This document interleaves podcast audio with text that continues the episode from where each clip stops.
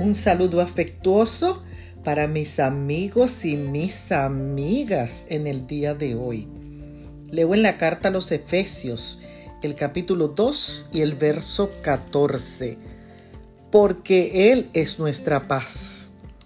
Mientras escuchaba el fuerte ruido de los fuegos artificiales que celebraban la independencia de los Estados Unidos de Gran Bretaña, pensé que tenemos fuegos artificiales en nuestras vidas en las relaciones familiares, en la atmósfera financiera, laboral y espiritual que suenan tan fuerte que rompe el silencio y la tranquilidad de nuestras emociones y perturban nuestra paz al vivir en el caos de este mundo.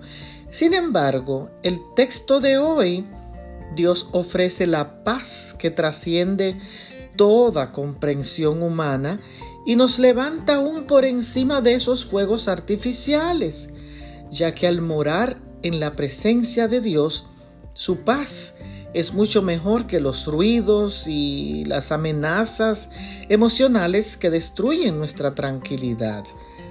Al iniciar tu día, busca de Dios, ese Dios todopoderoso que te mantiene lejos de toda agitación y angustia y que te promete ser tu paz siempre. Bendiciones.